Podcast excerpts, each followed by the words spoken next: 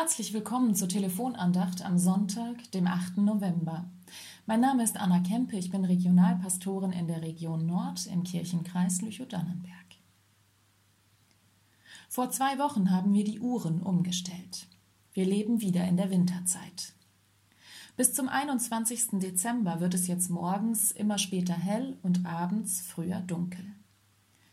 Die Tage wirken kürzer, Herbstliche Dunkelheit macht sich draußen breit, vielleicht nicht nur draußen, sondern auch in unseren Gemütern.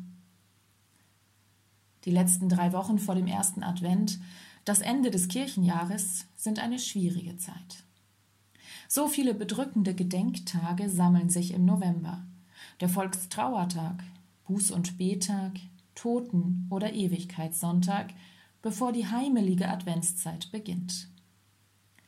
Da kann man schon mal schwer, schwermütig werden, selbst wenn der Herbst sich noch von seiner schönen Seite zeigt. Und die verschärften Corona-Maßnahmen, die Kontaktbeschränkungen, steigende Infektionszahlen lassen einen den November nicht gerade besser aushalten. Was tun, wenn die Sehnsucht nach Nähe, nach Gemeinschaft, nach Martins Umzug nach Adventsmarkt nicht weichen will? Den November anders denken? Schon wieder alle Pläne über den Haufen werfen? Haben wir dazu noch die Kraft? Schaffen wir es, uns die Hoffnung zu erhalten und den Mut nicht zu verlieren?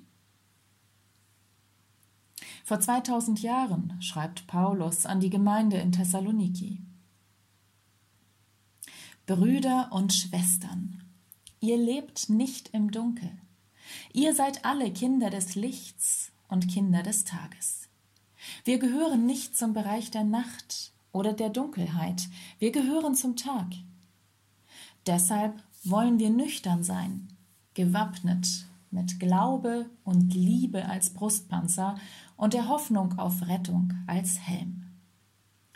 Denn Gott hat uns nicht dazu erwählt, dass wir seinem Strafgericht verfallen, sondern dazu, dass wir gerettet werden durch unseren Herrn Jesus Christus. Der ist für uns gestorben, damit wir zusammen mit ihm leben, ganz gleich, ob wir dann noch am Leben sind oder schon entschlafen.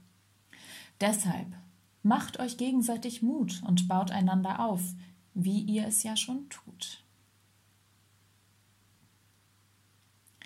Kinder des Lichts sein, gewappnet mit Glaube, Liebe, Hoffnung.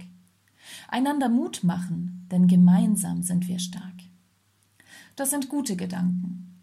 Und das Beste daran, wir müssen die Kraft dazu nicht aus uns selbst schöpfen. Wir müssen nicht aus uns selbst heraus leuchten. Das Licht Gottes leuchtet in uns.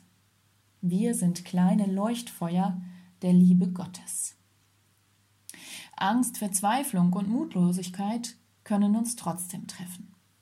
All diese Widrigkeiten des Lebens können uns erschüttern, können uns aus dem Takt bringen aber wir wissen, dass sie nie das letzte Wort über uns haben können, dass sie uns niemals vernichten können.